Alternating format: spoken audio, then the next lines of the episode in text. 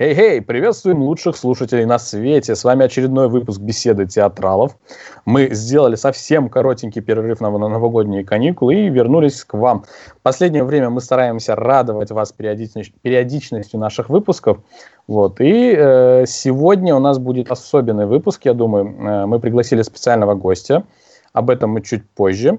А для начала давайте я вас поздравлю с наступившим Новым годом. Пожелаю вам удачи. Пожелаю, самое главное, как для фаната Манчестер Юнайтед – это победы нашему любимому клубу, который последнее время нас очень радует.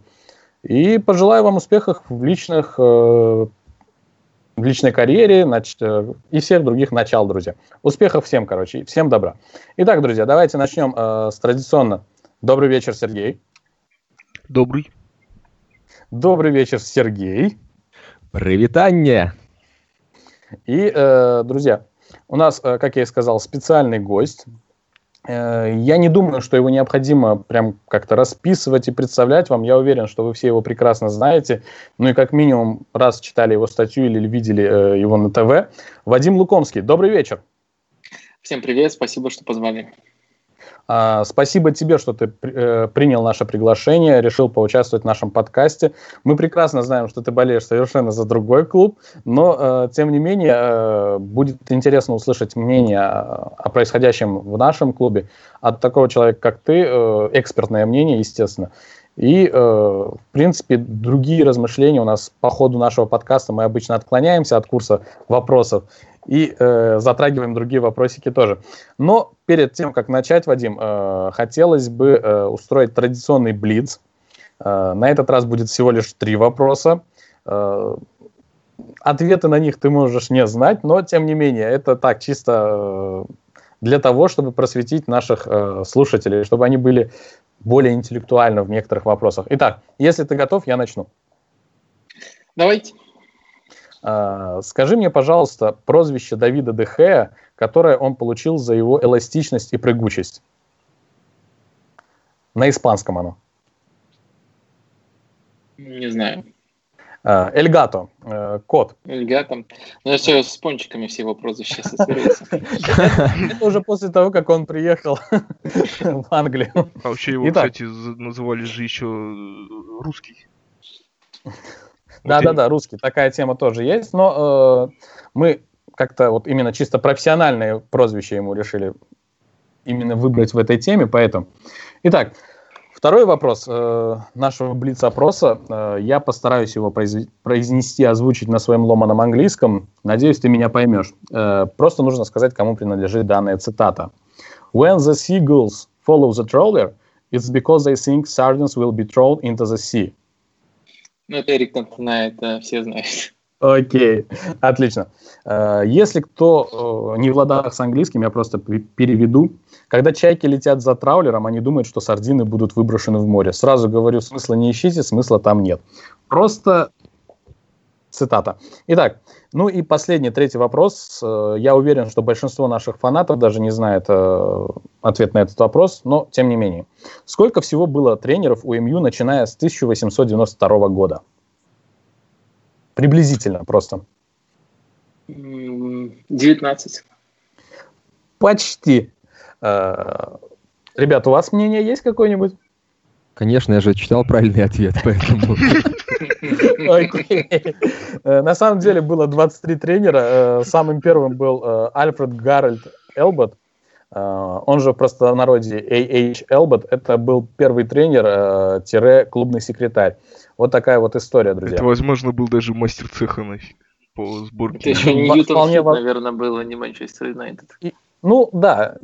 Мы просто привыкли именно как-то уже называть современным именем, поэтому, но по сути, да, ты прав, это был именно э, Ньютон Хит, это было пер первоначальники, вот, прародители, отцы-прародители. Итак, друзья, давайте э, перейдем уже к основным нашим вопросам, которые нас на самом деле интересуют. А вопросы И, со стороны э, Арсенала? Ай, да, да, да, да, да. Вопросы со стороны Шура, Арсенала. Окей. Вадим, вопросы со стороны Арсенала. А кому конкретно задавать? Ну, всем, всем. У, у, у, Окей, у нас численное, эм, у нас численное а, преимущество. я не совсем так понял ваш блиц. Я не думал, что это вопросы там справки исторические, все такое. Я просто думал, это а, вопросы по мнению, так что придется вам отвечать э, чисто вот что думаете. А, но первый вопрос, который меня заинтересовал, это кто лучше как тренер, Унай Эмери или Жозе Мауриньо? Такая пауза, знаете, повисла. Это было очень жестко, на самом деле. Выбрать из двух зол наименьшее. По мне кажется, если учесть предыдущие заслуги Мауриньо, то, наверное, Мауриньо. Но не нынешнего образца. Нынешнего образца, конечно, Эмери. Однозначно Эмери. Э, Мауриньо, я не знаю, его первое пришествие в Реал, его первое пришествие в Челси, вот тех периодов. Не, ну да, я, я тоже считаю то, что на данный момент Эмери просто более современный на... вариант. Да, на данный момент Эмери это оптимальный вариант и как бы без вопросов. Да, и Севилья с Лигой полностью, Европы. Полностью с Абером тоже согласен, потому что да, прямо сейчас Эмери, исторически, наверное, Мауриньо, но прямо сейчас Эмери, вот так. Хорошо, второй вопрос. Забрали бы Мустафи в защиту МЮ? Нет, у нас таких полкоманды защитников. У нас своих Мустафи достаточно. Не, а почему бы и нет? Э, в принципе, э, я бы не сказал, что проблема Мустафи в том, что он такой, допустим, вот я смотрел последний матч Арсенала с Ливерпулем, который я смотрел, да, и я бы не сказал, что там ну, настолько индивидуально сильные ошибки были у Мустафи. Опять же, там с опорной зоной были некоторые проблемы. То есть его оставляли в гордом одиночестве. Хотя вот тоже, ну, вот не посмотрите... Знаю, когда там все комментаторы за этот гол невероятно хвалили Фермина, в первую очередь я именно Мустафи хотел убить, но окей, окей. Угу, да. Хотя, знаете, вот тоже вопрос так прозвучал, вот к себе взять. Вот, допустим, я из Минска, в Динамо Минск, конечно, я бы хотел Мустафи. Какие вопросы? Но вот если в Манчестер Юнайтед, то, наверное, нет. Ты еще картошку предложил ему покупать. Ладно, все, шутки не буду больше про Белоруссию. Сегодня нет. Сергей, ты вообще поменьше смейся. В прошлый раз сказали, ты слишком много смеешься. Мне сказали вообще то, что я под гидрокодином. Будь серьезней, будь серьезней. Окей. А, и третий вопрос будет таким. Если бы был шанс вернуться на год назад э, и повторить, либо не повторить обмен в Хитрян Санчес, повторили бы? Я бы сказал да. Ну да, тут отличная историческая справка, опять же. Ну, по но, сути, но надо, я, надо... Я, я, я сразу повторюсь, извините, я перебиваю вас всех. Я в этом вопросе не объективен. Чисто не объективен, и поэтому я говорю да. Ну, по сути, шило на мыло получилось. В принципе, много не добавили, много не убавили. Про, про, просто мыло дороговатое вышло, конечно, но я в любом случае поменял бы. Ну, лично я бы тоже поменял, ну вот с той точки зрения, что вот как-то я, как все-таки человек, наверное, с такого капельку постсоветского пространства, мне было немножко обидно того, что у Генриха не получается в Манчестер Юнайтед, и, ну, а в Арсенале-то у него все равно дела идут, ну, как-то, ну, получше, поэтому все равно ради Генриха, конечно. Ради Генриха. Отличный хэштег, кстати. Ну все, вопрос закончились, двигаемся дальше, наверное. Окей, Вадим, все. Эм, тогда мы переходим уже к основным темам. Шутки, прибаутки у нас закончились. Э, и мы плавненько переходим к основным вопросам. Вадим, в первую очередь хотелось услышать твое мнение на данный вопрос. Э, скажи, пожалуйста, как ты думаешь, действительно ли игроки слили Мауриню или э, игрокам просто не позволял играть в свою игру игровой стиль Мауриню? А, я не думаю, что игроки снили Мауриньо, по крайней мере, если мы под игроками прямо подразумеваем все. Всех. Кстати, наверное, ни в одном клубе ни одного тренера нельзя сказать, что прямо все игроки сливали, но если вот хотя бы там больше половины сливают, то это уже уместно такую фразу формулировать. Мне кажется, это было уместно и в Реале, и в Челси второго прихода Мауриньо. Но вот в МЮ, мне кажется, то, что такого не было, по крайней мере, массово не было. Я уверен, что там Поль Погба сливал точно, ну, это уже просто у них открытая война была, которую никто особо и не прятал. А, может, еще пара игроков, а, но в целом я думаю, то, что игроки не сливали Жузе, и самое главное, ориентир, это, наверное, его вот слова, а, я как раз об этом писал после увольнения, то, что он, когда чувствует, что увольнение близко, он пытается создать информационный фон. И если там в Челси и в Реале он намекал на то, что его снимают, то в МЮ таких намеков не было. Был лишь намек на то, что состав банально недостаточно хорош, то есть если там он с кем-то искал конфликта в свои последние дни, то это с Эдом Вудвардом, а не с игроками. Мне кажется, это показательно. По крайней мере, он сам не думал, что его сливают. Ну и, в принципе, мне не кажется, что если бы игроки снимали, то они бы там совершали эти камбэки, которые немножко напродили все-таки э, пребывание Маурини в клубе, но прежде всего, наверное, с Ньюкаслом самый яркий был. Окей, ребят, вы что думаете на этот счет? Вообще спорный вопрос, по сути. Если говорить о Погба, ну да, может быть, он, конечно, сливал его, потому что было ему неудобно. А опять же, в тот же момент, ведь Погба один из инициаторов был победы действительно над Ньюкаслом. Все вот эти его идеи, его движения. Э, ну, опять же, если информационный вброс вот этот вот смотреть, то там говорилось э, о том, что Погба заявлял игрокам, чтобы они играли не за тренера, а за клуб. То есть он в первую очередь выходил не ради тренера, а ради клуба. Тут ну, нам, людям, которые не сидят в раздевалке, так скажем, очень сложно вот именно на этот вопрос ответить. Сливали его или не сливали. Появилась Рада сейчас. Ну да, может быть, можно так сказать, то, что слили все-таки Мауриню. Но в то же время ни один игрок никогда в жизни про Маурини не сказал ничего плохого. Вот это вот факт. Почему же? Кассилес? Ну, Кассилес это вот это такое вот, знаете, пример опять же. Ну, не знаю, не знаю. Да не, можно найти целую коллекцию бывших игроков, которые плохо отзываются. А Мауриньо, ну, наверное, это не, действительно, во-первых, не принято в футбольной культуре, прямо так откровенно говорить. Во-вторых, какое-то время проходит, просто в Юнайтед пока это, это время не прошло. Но в целом, если брать общий фон его ухода, мне кажется, то, что э, да, его стиль ограничивал этот состав, э, но умышленно его никто не сливал, по крайней мере, из тех, кто играл э, в последних играх.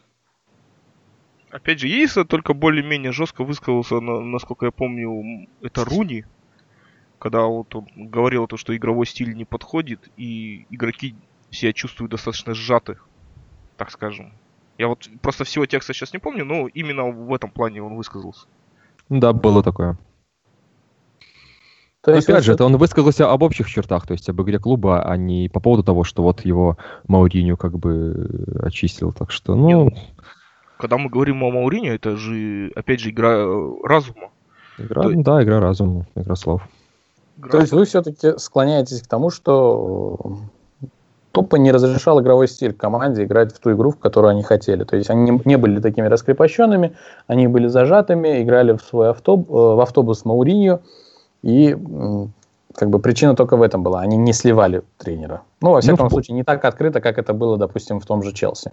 Ну, в большей степени, прихода. да, разве что, разве что, как бы, единственный игрок, который реально мог бы где-то не добежать, где-то повести себя более вальяжно на футбольном поле, это Погба, потому что реально, посмотрите, с уходом Маурью он просто начал сверкать так, будто бы его год просто не выпускали на футбольное поле, поэтому я уверен, что Погба где-то спокойно мог не дорабатывать, вот, ну, а по поводу остальных, я даже вот сейчас в голове по фамилиям перебирал, и как-то, ну, даже не могу ни на кого больше подумать, поэтому, да, скорее всего, это просто такой, такой вот стиль Мауринью. Окей. Вот так вот получилось. Я бы все-таки разграничил то, что первая причина все-таки в том, что тренировки Маурини были недостаточно детальными, что он просто не давал команде, хотя за три года мог бы э, дать э, тот фундамент, который там строят в других топ-клубах и Почетина, и Клоп, и Гвардиола. Ну а дальше уже, если нет этого фундамента и нет свободы, то постепенно вот начинаются такие проблемы. То есть э, это мы уже просто выделили причину окончания Мауриню но да. началось все намного раньше. То есть, э, иными словами, э, Маурини не дал команде тот игровой стиль, который нужен, ну, за исключением того же самого автобуса. То есть, допустим, когда пришел Клоп в Ливерпуль, появился гегемпрессинг. Когда пришел Почетино, я не знаю, что там у него получилось. В общем, иными словами, просто не было той игры, которая необходима команде. Единственное, да, можно... Угу. Да, конечно. 5 копеек ставить. Не, про, э, я в какой-то степени с, насчет Маурини согласен, но опять же, возвращаясь к Вангалу, Э, Нани после того, когда вот он перешел из Манчестера, он немножко пожаловался, говорил, вот как можно с Мауриньо, ой, с Вангалом играть, он показывает, как нужно мяч принимать, какие-то базы. Он говорит, ну я же профессиональный футболист, я же это и все и так без него знаю. Зачем мне вот это все? Ну да, ну да. Ну слушайте, да, при любом тренере будут обязательно недовольные, как бы кто-то недоволен, кто-то доволен больше, кто-то меньше, как бы вот, да. Кому-то нужны азы, а кто-то против, так что все сугубо индивидуально. Вадим, ты что-то хотел добавить? Я, я уже забыл, на самом деле, что хотел добавить. Ну, давайте дальше. Ну, давайте дальше пойдем. На самом деле, второй вопрос, он чем-то похож на первый, но разница в нем есть. Смотрите, ребята, у команды сейчас нереальный подъем в игре. Просто нереально. Мы рвем всех и вся. Мы в первый раз за черт знает какое время забили 5 голов, и при этом минимум пропустили. Э, что на это повлияло? Уход Мауриню или приход Сушера? Или э, неважно, какой бы тренер пришел, э, у команды все равно был подъем после Мауриню? Ну, мне кажется, что все-таки пока нельзя говорить о подъеме именно в игре. А, я не думаю, что команда выиграла бы эти матчи с Мауриньо, вот именно в том состоянии, в котором она была перед увольнением Мауриньо. Но похожие отрезки были при Мауриньо. Мне прежде всего приходит э, в голову начала прошлого сезона, когда там на МЮ выиграл, по-моему, там 5 или 6 матчей подряд, примерно с такими же соперниками, и сценарии были очень похожие. Там либо за счет стандарта, либо за счет какого-нибудь э, дальнего удара Юнайтед забивает достаточно быстрый гол, потом имеет шансы рвать на контратаках. Вот в таких ситуациях э, вполне работал и футбол Мауриньо. Э, в матчах, где этого не случалось, был один из двух сценариев. Либо они не вскрывали проблемную команду, как это почти было с Ньюкаслом. Вот с Ньюкаслом все-таки удалось скрыть. Либо за счет каких-то таких э, э, быстрых там перестроений, либо где-то за счет мастерства э, соперник все-таки скрыв, вскрывался. То есть я вполне представляю себе такой отрезок и при Мауриню, но, правда, уже э, не в конце его эпохи, потому что в конце эпохи и команда уже была совсем не Э, воодушевлена, то есть им нужен был этот э, толчок, чтобы начать играть иначе. Э, поэтому мне не кажется, что качественно Сульшер так быстро смог поднять команду на новый уровень, э, но в то же время видны и отличия. дело не только в этих э, там, быстрых голах, которые практически в каждом матче были, и не только в том, что очень хорошо все залетает, но и в том, что у игроков появилось больше свободы. Это отличие есть, но я пока не могу сказать что оно прямо вывело Юнайтед на новый уровень именно игры. Потому что в очень многих матчах, э, несмотря на то, что Юнайтед э, по счету уверенно побеждал, э, игра была ну, либо отрезками в пользу Юнайтед, либо даже где-то равной. Поэтому пока по игре мне не кажется, что Юнайтед прямо-таки преобразился. То есть команда просто на морально-волевых играет сейчас, э, хорошее настроение. И э, если просто говорить, то повлиял уход Мауриню, да? Э, да, повлиял уход Мауриню и вот то, как удачно складывались эти матчи. А. Просто вот когда, такие, когда в такой ситуации оказывалась даже команда Мауриню, она тоже эти матчи ну, чаще выигрывала, чем нет. Особенно вот Мауриньо в его там лучший отрезок, наверное, во второй сезон, там действительно было нечто очень похожее по сценарию. А вот когда команда оказывается в некомфортных условиях, такой матч был только один, с Ньюкаслом, по-моему. И э, там ну, можно много разного сказать про игру Юнайтед, э, и не все будет хорошее. Ага. Ребят, вы что на этот счет думаете? Ой, честно сказать, опять где-то согласен, где-то нет. Ну, единственное, я могу сказать то, что бросилось в глаза некоторые такие интересные моменты, что вот у нас, допустим, Матич в какой-то степени, э, на удивление, стал такой вот, раз, условно говоря, разводящей фигурой в центре. То есть это человек, который всегда сзади немножко приоткрыт, и который вот как бы, условно говоря, дирижирует. Хотя пасов, по сути, он так, таких не получает. То есть там усредненные, если смотреть, цифры. Но в то же время он как бы вот такие вот мелкие детали бросаются в глаза, да. Интереснее стал играть Линдалев. А Джонс, в принципе, можно как бы немножко галочку начать рисовать. Ну, Джонс всегда интересно играет. Джонс всегда интересно играет. Все уже ждут его автоголов. А, Погба. Соответственно, преображение Решфорда. Но все это пока действительно в такой стадии стоит, что это очень сложно прям вот в одночасье сказать, это плюс или не плюс. Настроение есть, играть хотят, победы пошли, настроение появляется. То есть вот эти победы в данный момент, они сейчас очень важны, их надо собирать в копилочку. Они добавляют уверенности игрокам. Вот сейчас вот будет Тоттенхэм, ну, опять же, сказать, что это полноценная проверка. Вот что-то мне последний Тоттенхэм, я, ну, прям я бы не сказал, что он очень хорош, как, допустим, про прошлого года Тоттенхэм. Сейчас у них, видать, из-за того, что они какую-то свежую кровь не влили, какого-то игрока, там, допустим, условного, отсутствие трансферов, повлияло на то, что у них как бы игра, в принципе, шибко не изменилась. Даже в какой-то момент и кризис какой-то подвалил. Плюс ну, э, Фертон по очкам Тоттенхэм сейчас по очкам Тоттенхэм сейчас на рекорд вообще идет, но с другой стороны я даже согласен. Игра меня тоже не впечатляет. Она не такая яркая. Опять же, ну, не забываем, ребята, то, что был чемпионат мира. А в Тоттенхэме все-таки Харрикейн играли, а, Дели Али, некоторые игры, которые были на чемпионате мира. Этот фактор никогда не сбрасываем со счетов. Игроки менее отдохнувшие, как бы там ни было. Я просто вспоминаю сейчас Чичарита, который отыграл, да, там на чемпионате мира, первый раз его еще до Манчестера увидели, да, потом на следующий год э, попал на Кубок э, Южноамериканских наций, и все вот, Эрнандес пропал. Он превратился в Суршера, который выходит на 10-15 минут, забивает гол, и все. Но больше его не хватало вообще. То есть тут много факторов, которые нужно учитывать. А почему я вообще про Тоттенхэм сейчас заговорил? Следующий матч с Тоттенхэмом. Да не, мне просто иногда я, я параллельно вообще Челси смотрю сейчас на матчи. Не могу, не такая на поле происходит. Сергей, а ты что думаешь на этот счет? А то у нас Сергей из Казахстана ну, потерялся. Да, он где-то, да. В нейтральных водах плавает лондонских.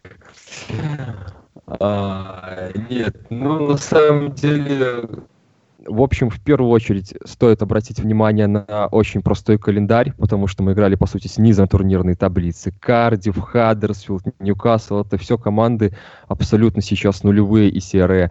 Да, Хаддерсфилд периодически может выдать какой-то перформанс, но это такое очень действие эпизодическое. Было очень интересно посмотреть, как мы, бы, как мы играли с Борнмутом, потому что Борнмут, они такие ребята более веселые. Вот, но простой график добавляет нам вестов, добавляет вестов Сульшеру, но э, о подъеме стоит говорить в первую очередь после матча с Тоттенхэмом и, наверное, после матча с Ливерпулем, который будет не так уж и скоро, но в первую очередь э, стоит смотреть на матчи с топовыми командами, а не с представителями низа турнирной таблицы.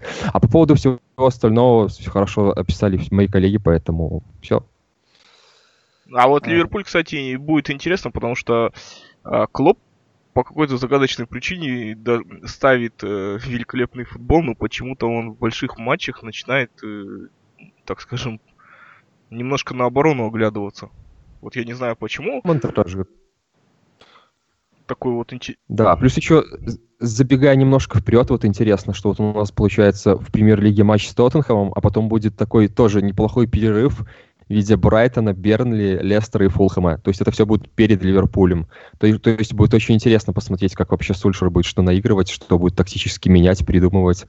Вот. Ну, график очень комфортный, очень комфортный. Так что о подъеме там и удачах Сульшера будет разумнее говорить именно после топ-матчей. А, окей. В принципе, я вас услышал. Э, Вадим, такой вопрос к тебе, ну и, в принципе, к ребятам. Э, хотя мы часто обсуждаем эти вопросы в наших подкастах. На данный момент перед игрой с Тоттенхэмом, раз уж мы заговорили про Тоттенхэм, на твою, по твоему мнению, какие проблемные места в команде есть и что можно сделать, чтобы их исправить? А, в Юнайтед имеешь в виду, конечно, не в Да, да, да, естественно. Мы, мы только про Юнайтед. Ну, немножечко про Арсенал тоже поговорим чуть позже, но пока что только про Юнайтед. Нет, ну, кстати, вот если есть тоже какие-то проблемные места у Тоттенхэма, тоже, кстати, было бы интересно послушать, принципе, потому что... Да, да.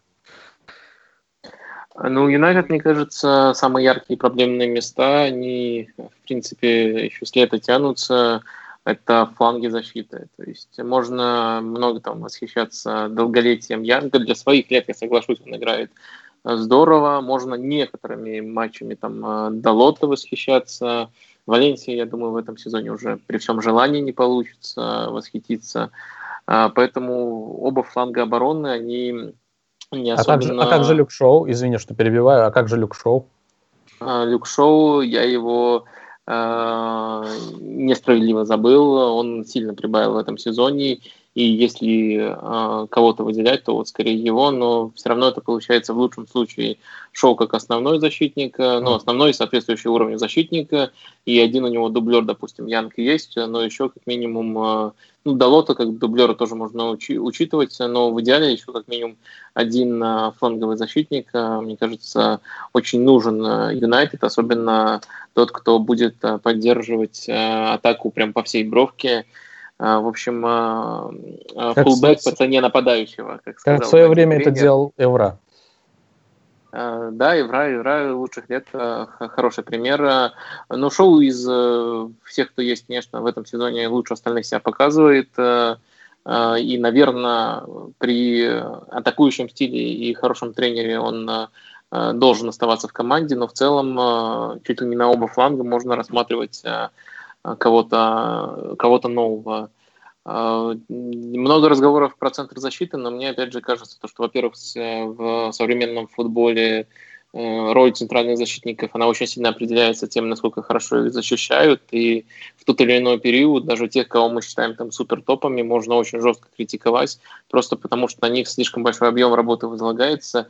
Я думаю, что у Юнайтед все-таки есть хорошие защитники, которые, если все остальное в системе будет работать правильно, то они тоже не будут оказаться слабыми звеньями. Я, кстати, очень э, рад, что упомянули Линделёфа в прошлый вопросе, потому что мне тоже кажется, что он преобразился. Правда, преобразился, наверное, в первую очередь в плане игры в пас, намного смелее и интереснее. Он э, в этом при Сульшере, и это у него очень сильно прослеживалось в Бенфике, поэтому э, приятно, что он э, может даже на новый уровень выходит, ну, как минимум, не регрессирует. Так что я бы эту позицию не считал прямо такой сильно проблемной. В остальном очень много зависит от того, какой стиль нужен Юнайтед в долгосрочной перспективе, от этого зависит, так сказать, профайл игроков атаки. Одному тренеру нужны там чистые фланговые игроки. Кто-то предпочитает там таких игроков, как Мата, ставить на фланг, чтобы они смещались в центр.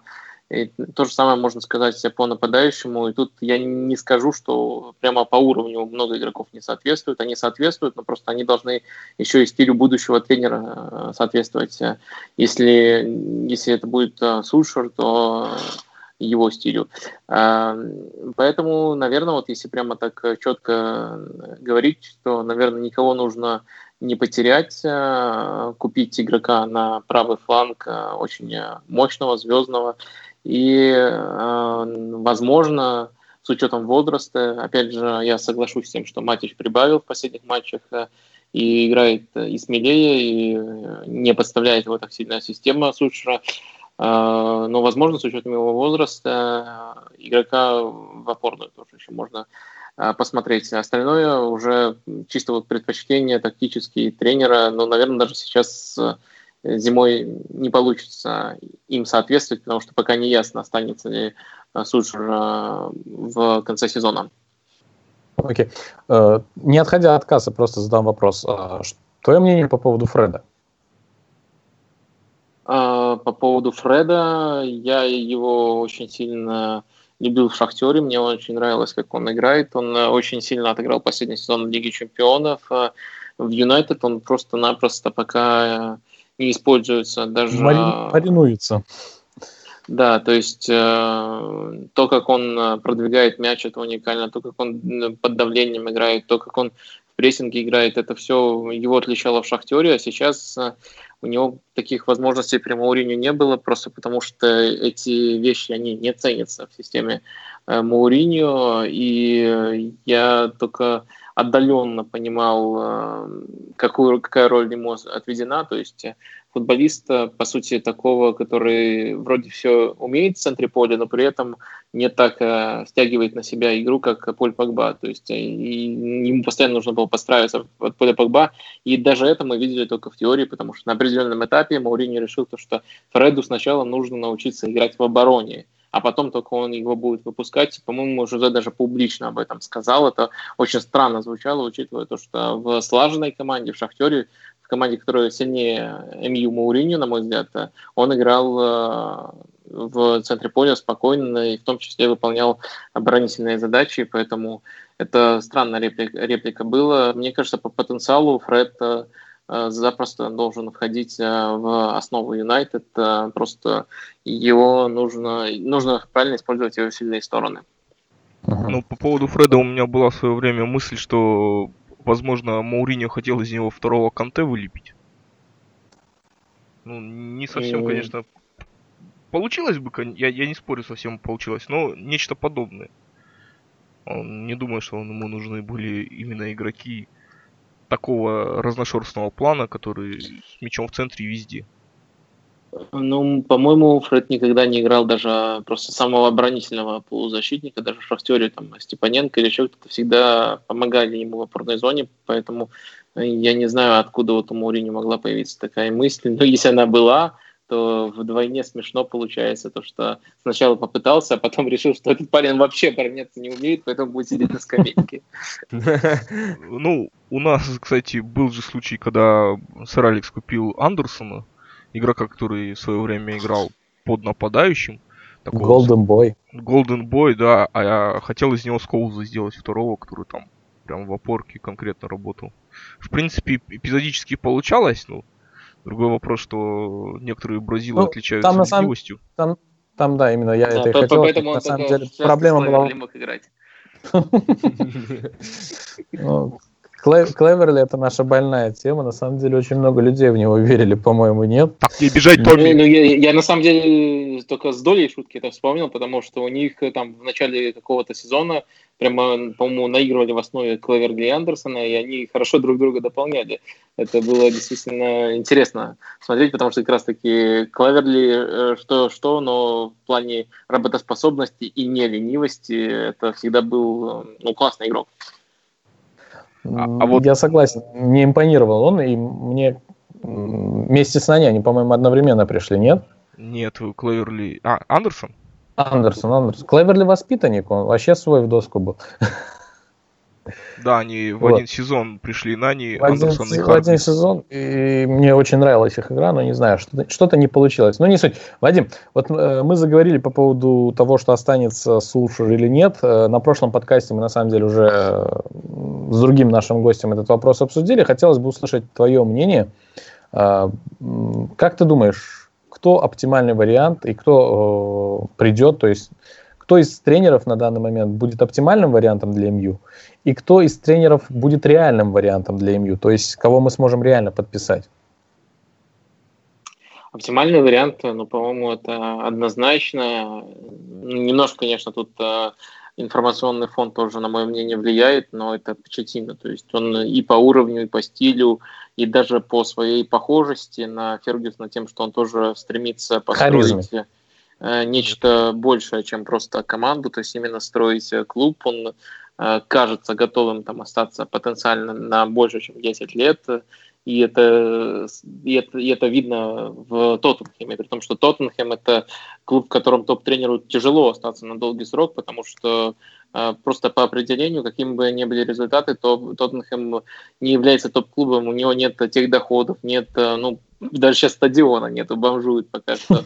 И нет, нет э, финансов для того, чтобы встать э, с МЮ в один ряд, даже если они там четыре раза подряд выше в таблице будут, чем э, Юнайтед. Ну, Поэтому он даже в таком клубе построил вот эту вот атмосферу семейную, которую сейчас не найдешь практически ни в каком большом клубе. И мне кажется, это серьезное сходство с Фергюсоном. По-моему, Фергюсон либо там через эм, какие-то инсайды, либо прямо тоже говорил, что ему нравится Почетина, поэтому если удастся его заполучить, а в принципе это должно быть реально, учитывая, что МЮ в иерархии клуба все еще намного выше Тоттенхэма, э, то это, конечно, самый лучший вариант. А вот у, пока зашел вопрос, у меня один мой знакомый попросил такую вот вещь спросить. А почему вы считали то, что Конте один из таких хороших вариантов для МЮ? Один из лучших, так скажем. А, потому что Конте без работы, и Конте однозначный э, топ-тренер а с точки зрения того, вот, что он э, дает команде именно вот, э, вне зависимости от того, какой у нее состав, э, то, как он может натренировать конкретные маневры, то, насколько он хорошо обучает игроков, насколько детально он подходит э, к тактической подготовке к матчам. То есть из свободных тренеров нет никого настолько проверенного. Ну и опять же, не забываем, я тоже люблю этот аргумент упоминать, но это действительно уникально. Он э, взял Ювентус на седьмом месте, сделал их чемпионами, и он взял э, Челси там тоже на каком то на десятом, по-моему, последние годы они были, и сделал их э, чемпионами сразу. То есть такой мгновенный эффект э, ни один другой топ-тренер не дает. Там можно, конечно, говорить там, и о том, что где-то ему там повезло, там в Челси, может, они играли там не лучше всех, но выиграли все равно в тот сезон. В Ювентусе, может, там в серии А у всех там случился там внезапный кризис, но, опять же, то, что он улучшает мгновенно качество игры команды, это, по-моему, очевидно. Но, опять Вадим, же, я... Погба, он э, в хороших отношениях, ведь Погба пришел уже как раз при Конте, Конте, всего а, да, то, то, точно, точно они вместе успели поработать, э, и я точно о конфликтах не помню, поэтому думаю, что в, в очень даже хороших. Ну, но если посмотреть на Челси именно последнего сезона с Конте, э, в команде же была такая атмосфера прям жесткая, кислотная. Это что-то своего рода э, Мауриньо на минималках именно в плане характера, нет? Или я ошибаюсь?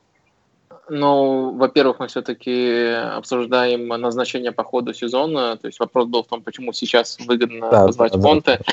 И мгновенно его вклад в преображение команды, скорее всего, был бы прямо э, великолепным. А, а, ну и мне кажется, что все-таки э, было несколько игроков, э, с которыми у Конта был явный конфликт. Это прежде всего Виллиан, Коста. который там, ну, Коста, Давид Луис, тоже очевидно, Коста даже ушел уже к тому моменту.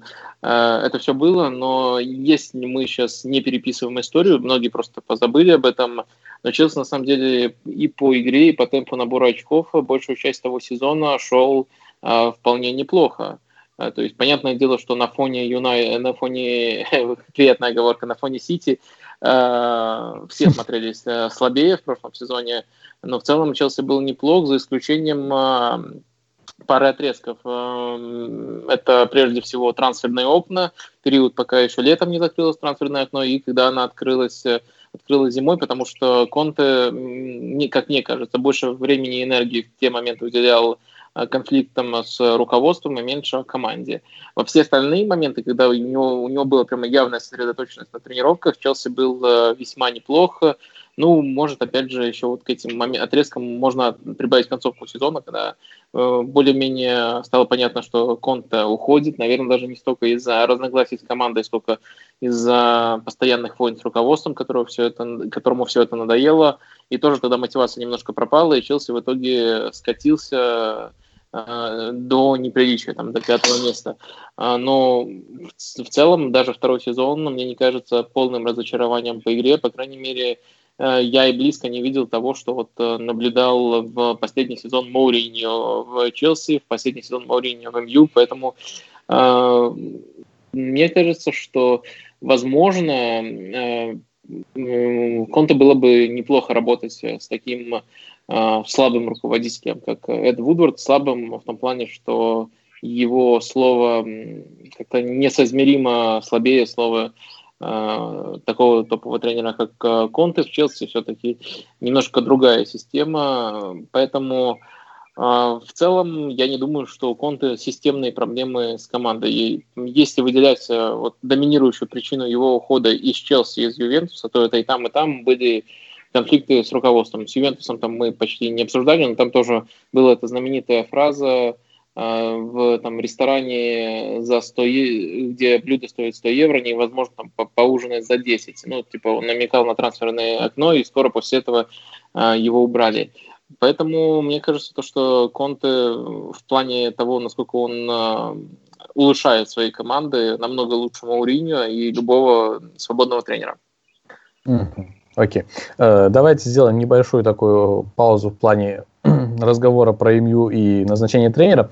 Такой э, вопросик, я к нему сейчас подводку сделаю. Когда об этом спросили у экспертов э, Пола Сколса и Карагера, они сказали, что в этот день Манчестер един. Естественно, я говорю про матч Ливерпуль Манчестер Сити. Вопрос, ребята, за кого болели вы и почему? Не, ну я уже давно о такой некой симпатии к Ливерпулю говорил. Все-таки ага. у меня, во-первых, у меня э, много друзей, фанов Ливерпуля. Но во-вторых, это все-таки клуб в какой-то степени зеркально похожий на МЮ. Да. да. Всего добился сам. Пусть даже они наши достаточно такие заклятые соперники, но в то же время они без денег, они все сами. И опять же, вспоминая катастрофу 68 -го года, ведь Ливерпуль первые пришли на, на помощь МЮ. Ну, одними из первых. Да. Да. Не Сити, не кто-нибудь другой, а именно Ливерпуль. Потому что есть... вот угу. в данном контексте, как говорят про фильм, фильм определяют, так скажем, антагонист. И, естественно, для того, чтобы быть лучшим, Ливерпулю нужно, чтобы антагонист у них был достаточно сильный. А Сити это Сити. Это просто так вот прыгнули и опять же когда-нибудь залезут, надоест шейху деньги вливать.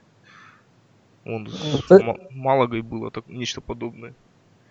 Смотри, э, Сергей, я просто маленькую оговорочку сделаю. Вопрос стоял именно в том, что, в смысле, почему я этот вопрос задал. То есть э, на повестке дня стоит чемпионство Ливерпуля.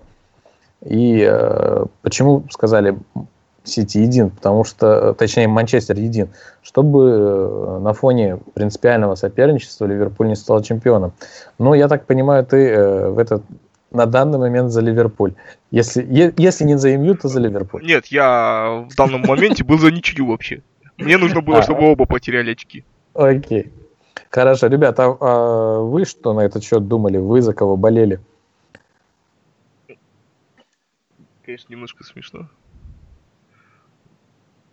А, ну, я болел за Ливерпуль просто потому, что мне клуб больше нравится э, как тренер, потому что мне, принципе, наверное, интереснее, если выиграет э, новая команда в этом году. То есть достаточно mm-hmm. давно уже в АПЛ идет эта серия, когда каждый сезон кто-то новый выигрывает. Э, и Ливерпуль, в принципе, достоин того, чтобы выиграть я не люблю именно несправедливых победителей, но тут все прямо сходится. И тренеры очень симпатичные, и Ливерпуль достойно играет, э, и какой-то фактор новизны тоже будет, если они выиграют.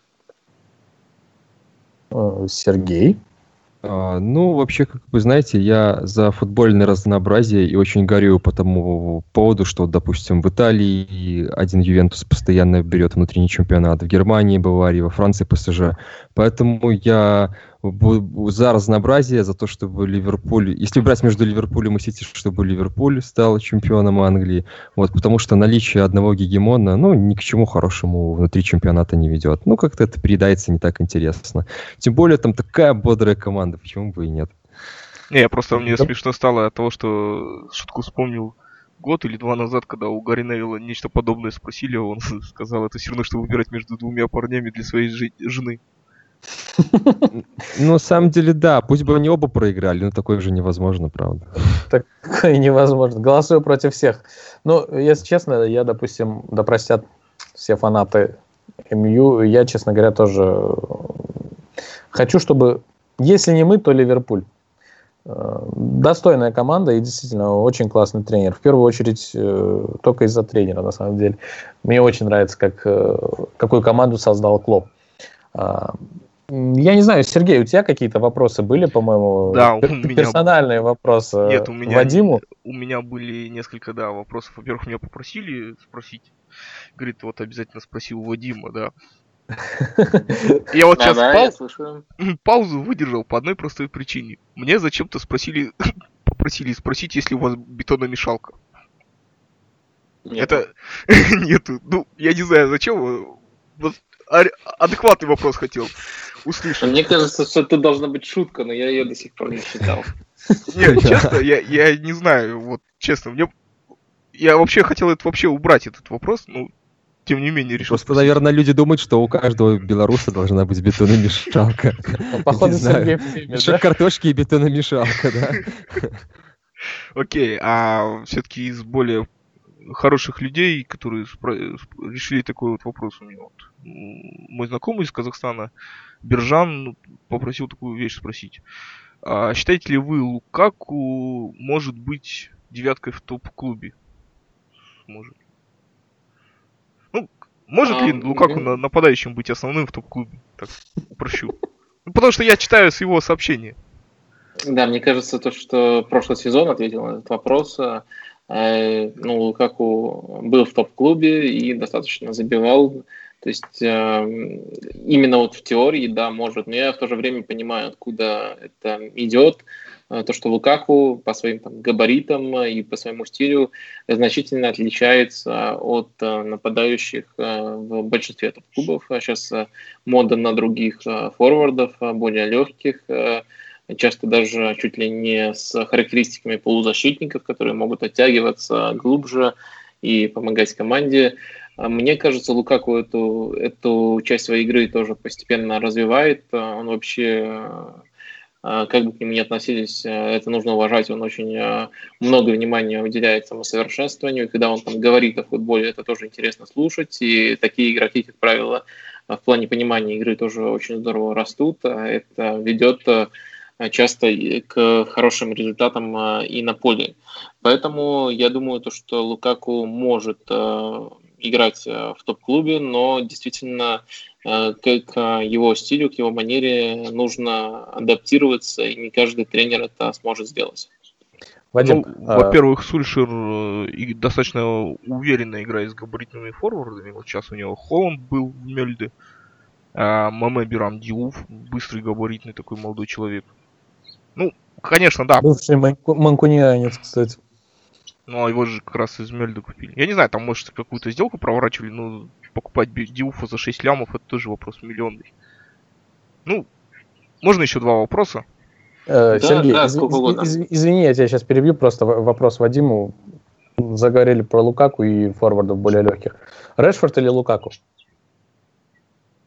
А, на дистанции всего сезона Лукаку это банально более классный игрок вот по тому, по той информации, которая у нас есть. Э, опять же, на данный момент это может быть непопулярное мнение, потому что вот именно в последний месяц Решфорд играет э, явно лучше, а Лукаку вообще с начала сезона разочаровывает. Но опять же, сегодня даже вспоминали чемпионат мира, он тоже там очень много матчей сыграл. А, и, кстати, он даже интересно рассказывал про то, что ему э, в сборной Бельгии, в Юнайтед э, и в премьер-лиге нужен разный вес, и это тоже на его форме отражалось. То есть э, в целом Лукаку пока просто-напросто сильнее, и Лукаку на другой позиции не получится использовать, а Решфорда получится. А, опять же, вопрос от Биржана.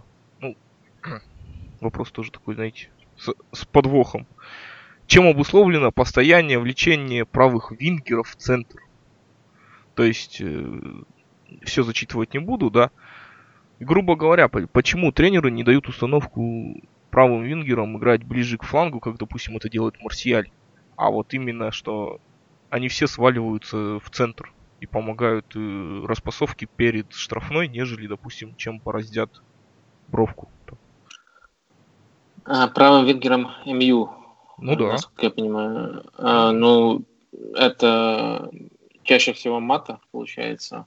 Лингард кто, кто еще? Лингард, а, ну, это все-таки разные игроки, но мне кажется, что Лингард, а, он просто вообще действует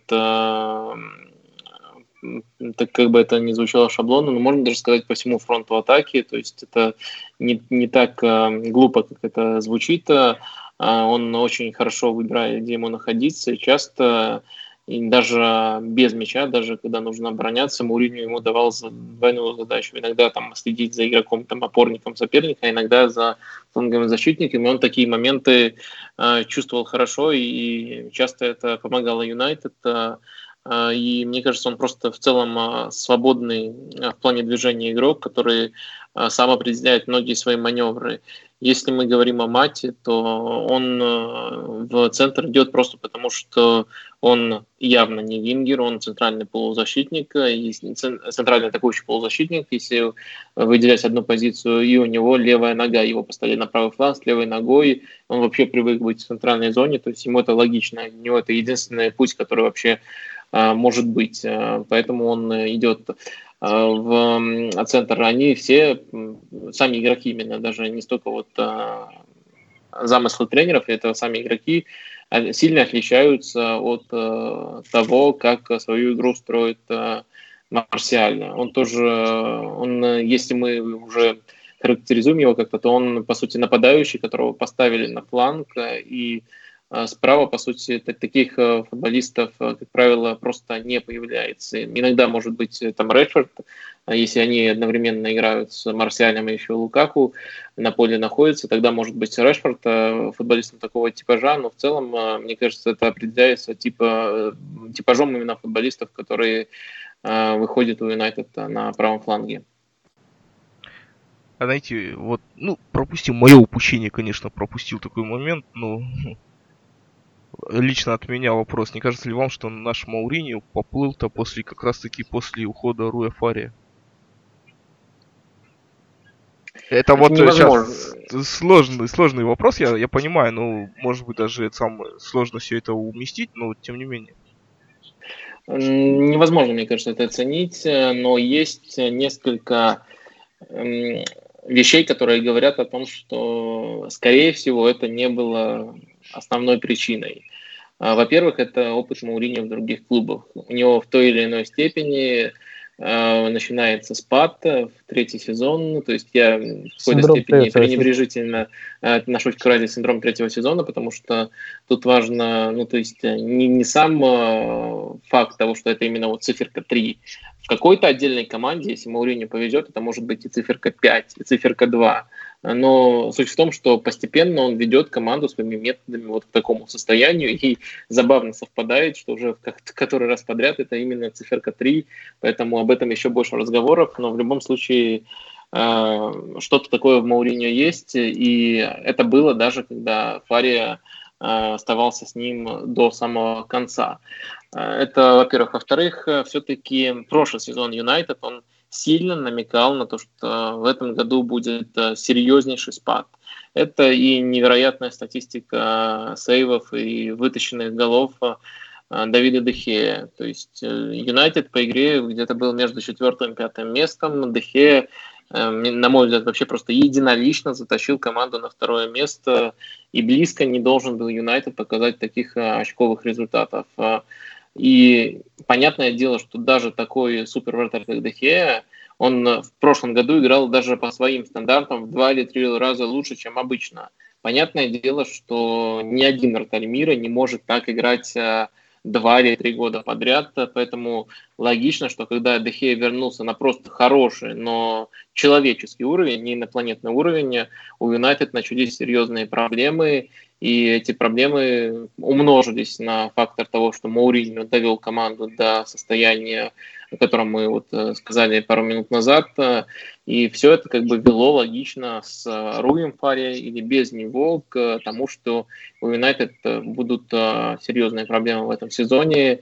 И э, совсем уже последним гвоздем в крышку гроба было лето, где Мауриньо прямо открыто воевал с Вудвордом, где Мауриньо не получил игроков, которых хотел, и не стал потом закрывать свой рот и просто пытаться улучшить команду тренировками. Он каждый раз, вместо того, чтобы Э, работать именно над командой. Он каждый раз пользуется случаем, чтобы показать то, что, э, ну, да, неудача, но причина этой неудачи мы все помним, я летом предупреждал. То есть такое ощущение, что у него изначально было, было первостепенное желание указать на то, что он уже об этом говорил, а не, о то, а не сделать команде лучше.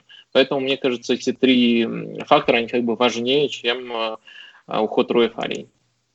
Я, я просто сейчас объясню, почему я вот как я уже сказал, что тут параллельно у меня идет матч Челси с Ноттингем Форестом.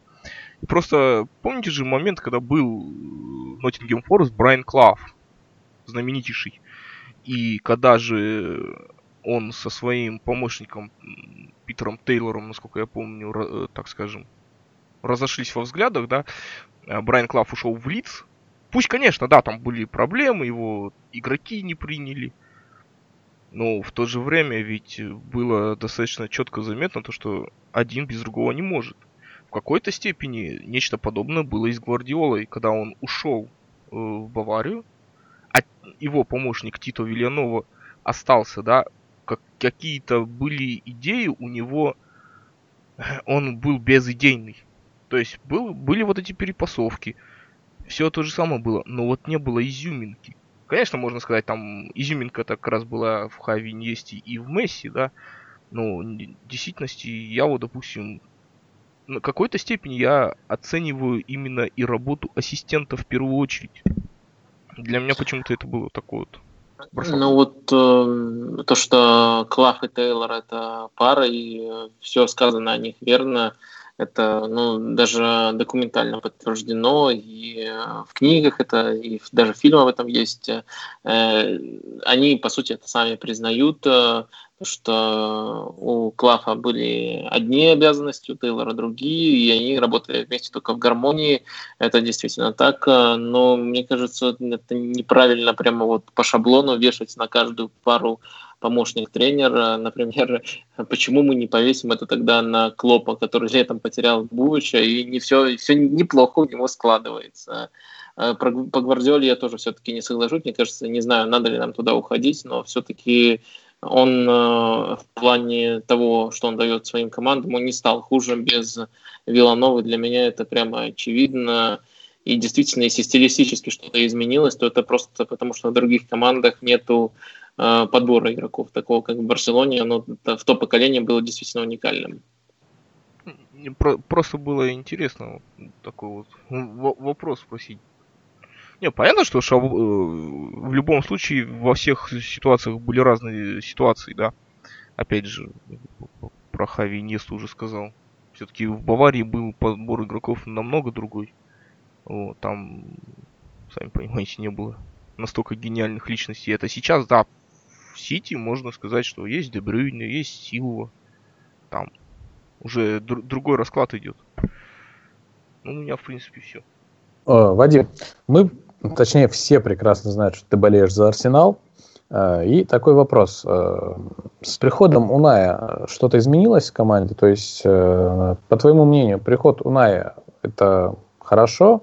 Или все же стоило оставить дедушку Венгера?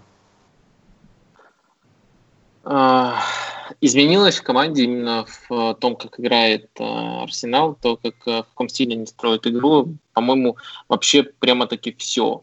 И это заслуга именно Уная, но я не могу сказать, что это однозначно хорошо.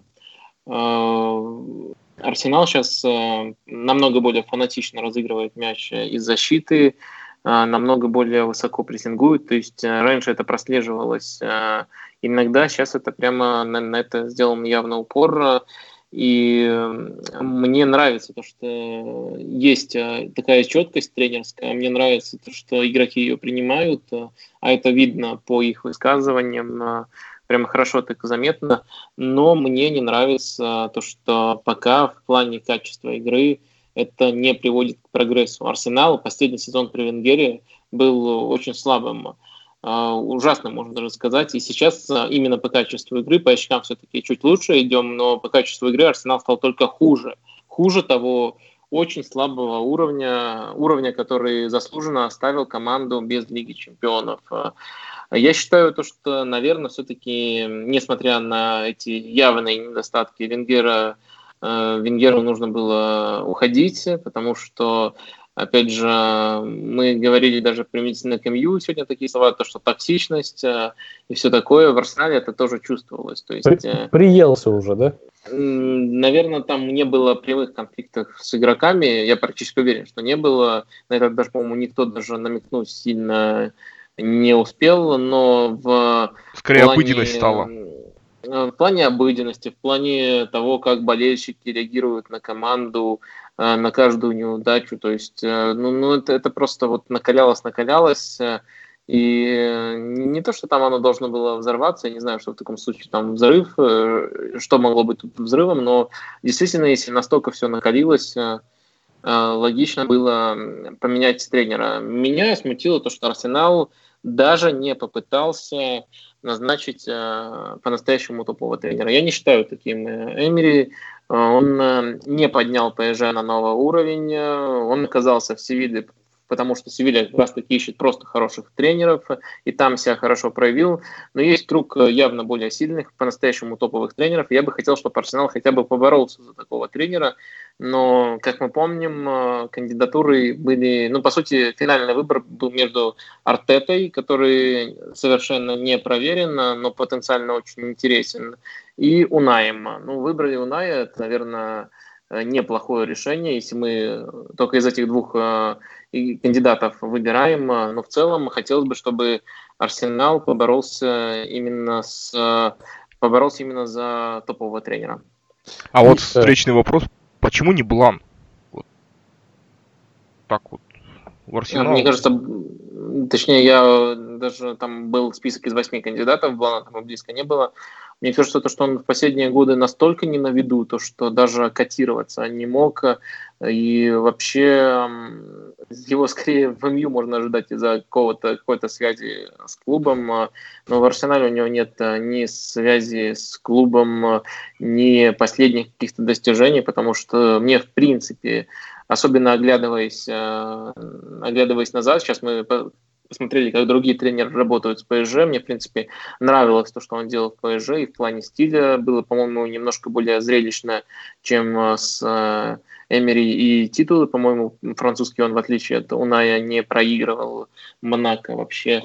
И э, в целом это тренер, которого недооценивают, но проблема в том, что если ты выпадаешь на продолжительный срок из поля зрения, то те забывают, и мне кажется, то, что Сейчас э, Блана не один топовый клуб, э, особенно если он принимает решение летом, когда проще договориться с э, предпочтительными кандидатами. Ни один топ-клуб Блана не позовет, пока он не возглавит команду послабее и не напомнит там о себе. А можно еще наболевшим? А, Вадим. Если в Вангала, в Арсенал. А, Вангал – это очень трудный выбор. В плане влияния на футбол я им а, восхищаюсь. В плане его а, любой работы, кроме последней в Юнайтед, я считаю, что он был между великолепно, там, гениально, но не понято. Э, и просто хорошо, то есть э, везде он делал свои команды лучше или как минимум э, давал команде что-то очень важное. Например, если там в Барселоне во второй приход у него немного получилось, но он дал команде Иньесту, скажем так. И Иньеста потом отмечал, что Вангал невероятно повлиял на его карьеру и многому его успел научить даже непосредственно. А поэтому мне кажется, то, что он всегда своим командам, кроме МЮ, как бы это обидно не звучало, приносил огромную пользу. Но МЮ это очень хороший барометр для оценки его, потому что это клуб тоже в АПЛ. Это именно поздний Вангал, который который, скорее всего, пришел бы и в Арсенал. Поэтому я бы, конечно, э, поостерегся. Но все-таки, если выбирать между Унаем и Вангалом, я бы, наверное, выбрал Вангала, потому что Э, в целом это более сильный тренер. То есть у меня вот хотя бы есть надежда на то, что я внезапно увижу в Арсенале э, того Вангала, который большую часть карьеры вообще менял э, всю, весь ход развития истории футбола и был действительно супер тренером. И просто он забавнее и веселее на пресс-конференциях. Поэтому... Только ради этого, да? А можно еще вот от тебя два вопросика. Один короткий, но второй такой мы немножко затронули, но не, не совсем его развили. А, первый вопросик. Как ты вообще относишься к скорейшему, ну, скорее всего, к уходу Аарона Рэмси? Я отношусь эм, в целом э, с оценки, если оценивать это с позиции всего клуба отрицательно, потому что, во-первых, снова Э, растянулась сага с продлением звездного игрока до самого последнего года его контракта. Это ужасный мисс-менеджмент, как это называют в Англии. А, во-вторых, э, мне не нравится то, что уходит э, игрок с действительно уникальными качествами, Но последний фактор я все-таки понимаю, что в такой ситуации логично делать э, выбор в пользу тренера. А Рэмзи уходит именно потому, что его лучшие качества не проявляются у Эмери. Эмери, напомню, постоянно ставит его под нападающим. Он считает, что в центре поля, ближе к опорной зоне, откуда вот Рэмзи очень здорово подключается в штрафную. Я в своем тексте даже его сравнил э, с Лэмпардом, еще раз подчеркну, что я не сравниваю там всю карьеру и уровень, но именно в стилистическом плане и в плане того, что в мире сейчас вообще не, не так много таких футболистов, а это действительно схожие игроки, и Аарон скрывается именно когда оказывается в центре поля. Эмери его туда категорически не хочет ставить, и получается э, классическая ситуация, что вот игрок либо тренер, между ними нужно выбирать, э, ну и в итоге Арсенал так воспользовался тем, что и в любом случае уже контракт э, Рэмзи заканчивается, и зарплату он большую просил, и решил в пользу тренера. Мне не кажется это прямо-таки однозначно верным, но если конфликт игрок-тренера случается, то нужно выбирать э, тренера, особенно когда он работает только первый сезон. Э, но, опять же, если бы это был только один случай, тогда бы можно было больше понимания проявить. Но такая же ситуация с Мисутом Азилом проявилась, и вопросы сразу возникают к Эмери, почему ты игроков уникальных качеств не можешь внедрить в свою систему. Э, Гвардиола приходит э, в Ман-Сити, и все говорят то, что э, как можно одновременно разместить на поле Дебрёйна и Сильву. Такие вопросы были, хотя сейчас смотрится да.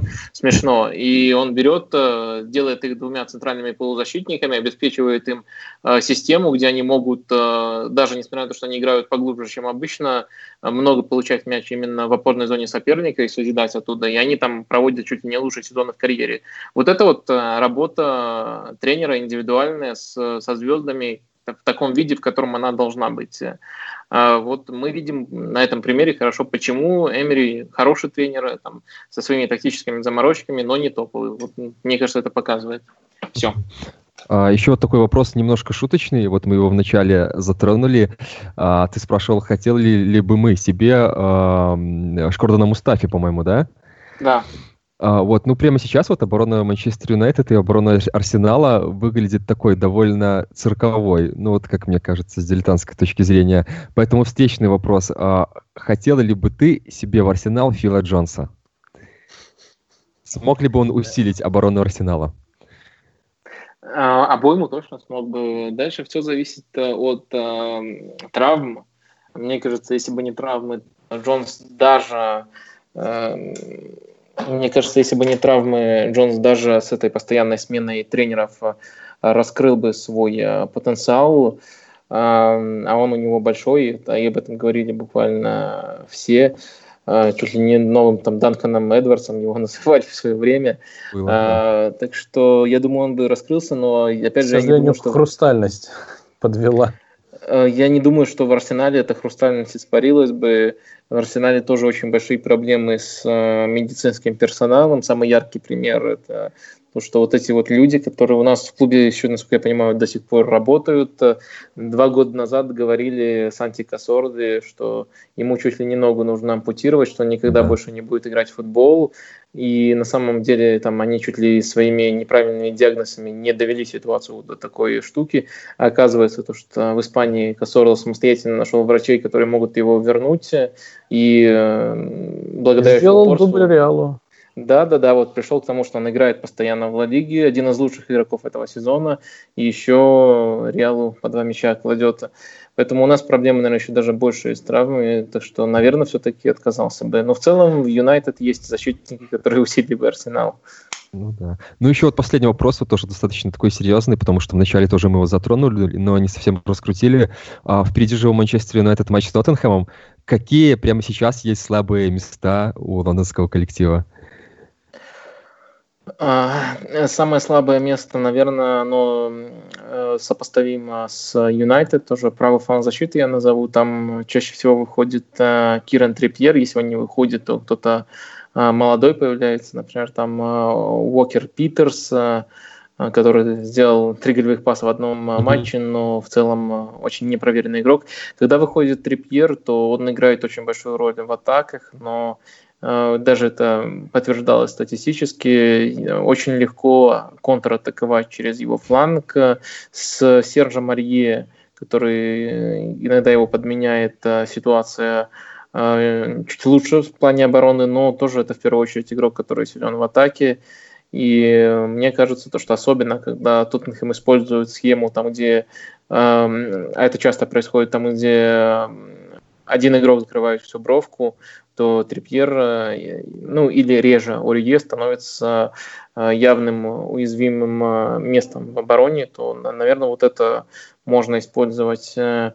Еще, конечно, есть проблема опорной зоны, потому что в последних матчах часто она оказывается очень легковесной. Там Уинкс выходит, по сути, в роли самого оборонительного игрока, а все остальные футболисты в ромбе играют явно более атакующую роль. Там Эриксон, Али, э, Сисока, хотя у него есть мощь, но это все равно не э, опорный полузащитник, он всегда рвется вперед. Э, поэтому вот можно использовать э, вот эти вещи у Тоттенхэма. Но мне кажется, для того, чтобы использовать, это нужно атаковать Тоттенхэм. Мне не кажется, что Юнайтед пока готов э, Э, забрать у Тоттенхэма мяч и по-настоящему протестировать их. Да, спасибо. Но, но опять же, Тоттенхэм при всем при том, у них вот сейчас вот нету Фертонгена. По крайней мере, последний матч я его не наблюдал. У него, судя по всему, травма. То есть это, опять же, достаточно уязвимое место, ведь э, в прошлом году, да, тот же самый Альдер Вейрель столько матчей не провел. И был, так скажем, мариновался, там, контракт себе не мог продлить знаменитая история-то, то, что к нам переходит.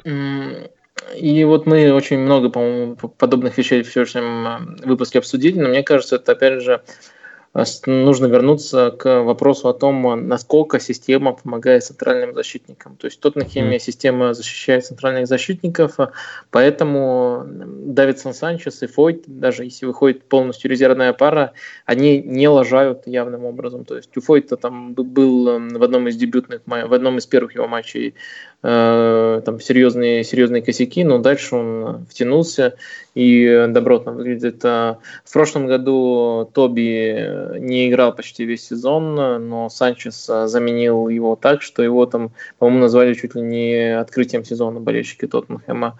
Э, поэтому в Тоттенхеме из-за того, что вот Почетина очень хорошо ставит прессинг, и из-за того, что практически никогда не бросают э, защитников прямо на растерзание.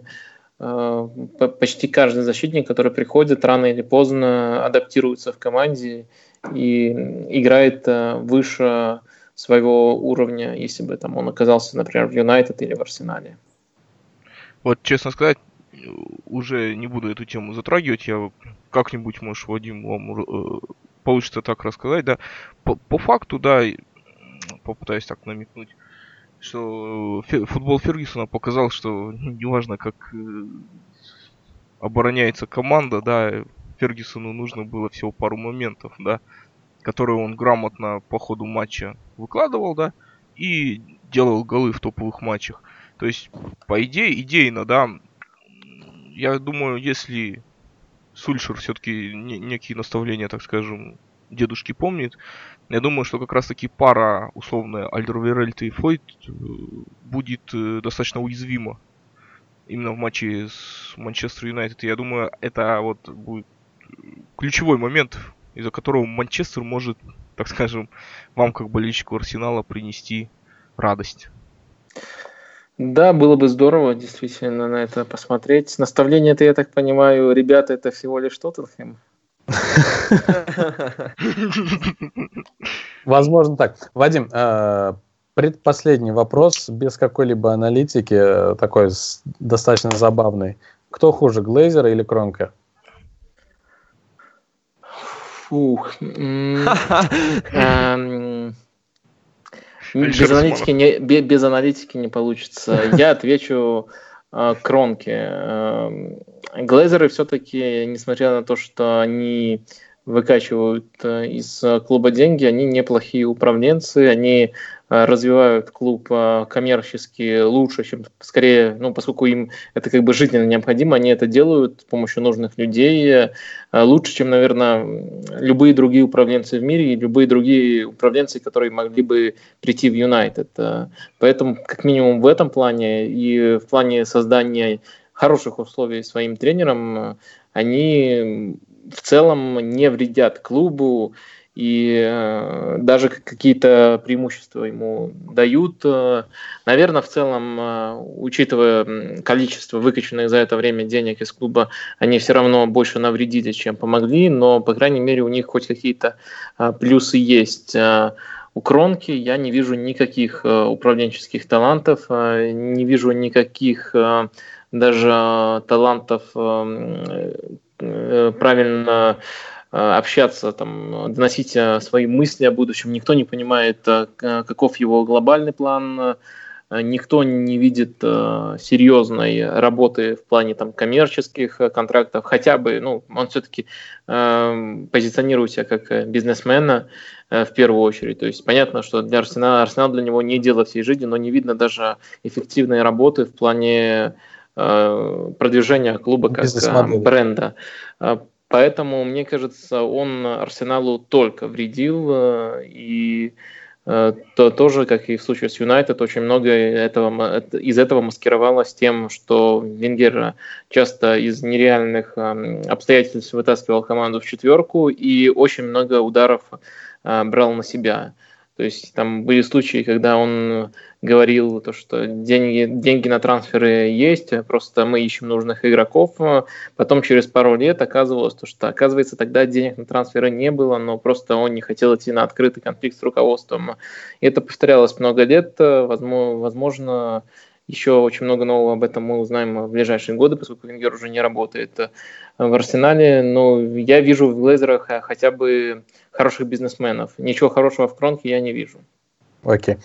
И э, последний вопрос э, для всех ребят, наверное. Опять-таки так, без аналитики. Э, Манчестер Юнайтед и Арсенал. Пятое и шестое место, соответственно. По итогам сезона какие места будут? Пятое и шестое. Так и останется все. Хорошо, кто будет на пятом, кто будет на шестом? Ну, я думаю, так и останется. То, что Арсенал на пятом, Юнайтед на шестом. Окей. А вы, ребят, что думаете?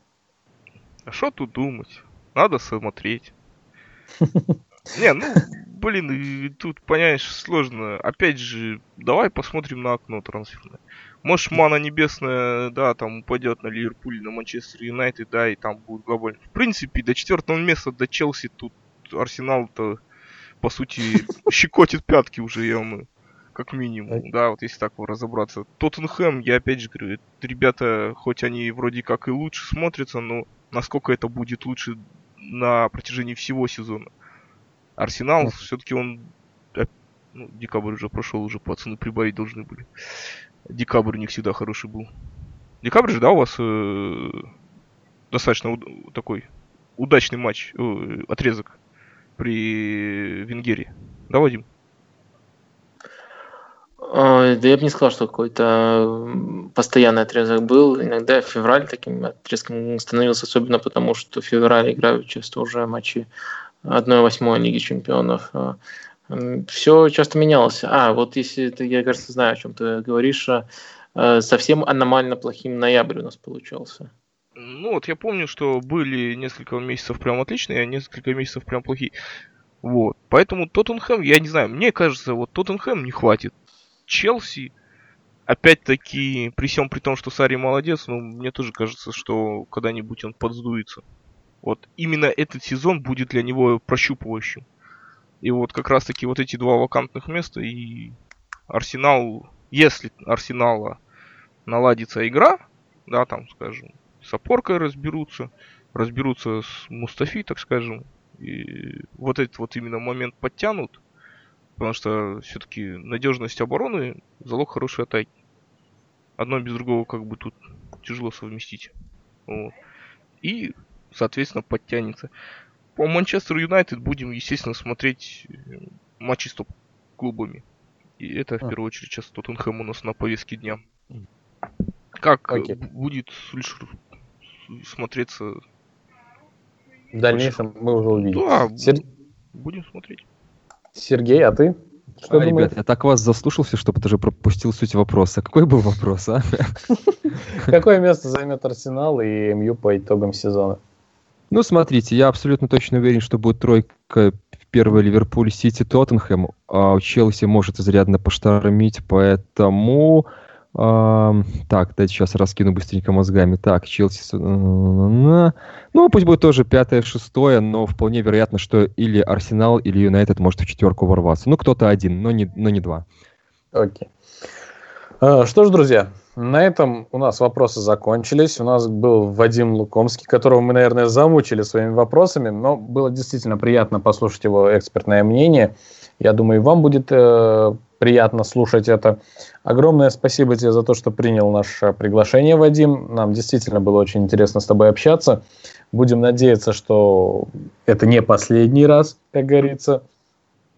Мы Мне тоже очень приятно было прийти к вам. Э, очень интересный вопрос, очень интересный диалог. Еще раз благодарю, что пригласили. Э, на этом мы, наверное, будем прощаться, друзья. До скорой встречи всем. Аревор. Пока-пока.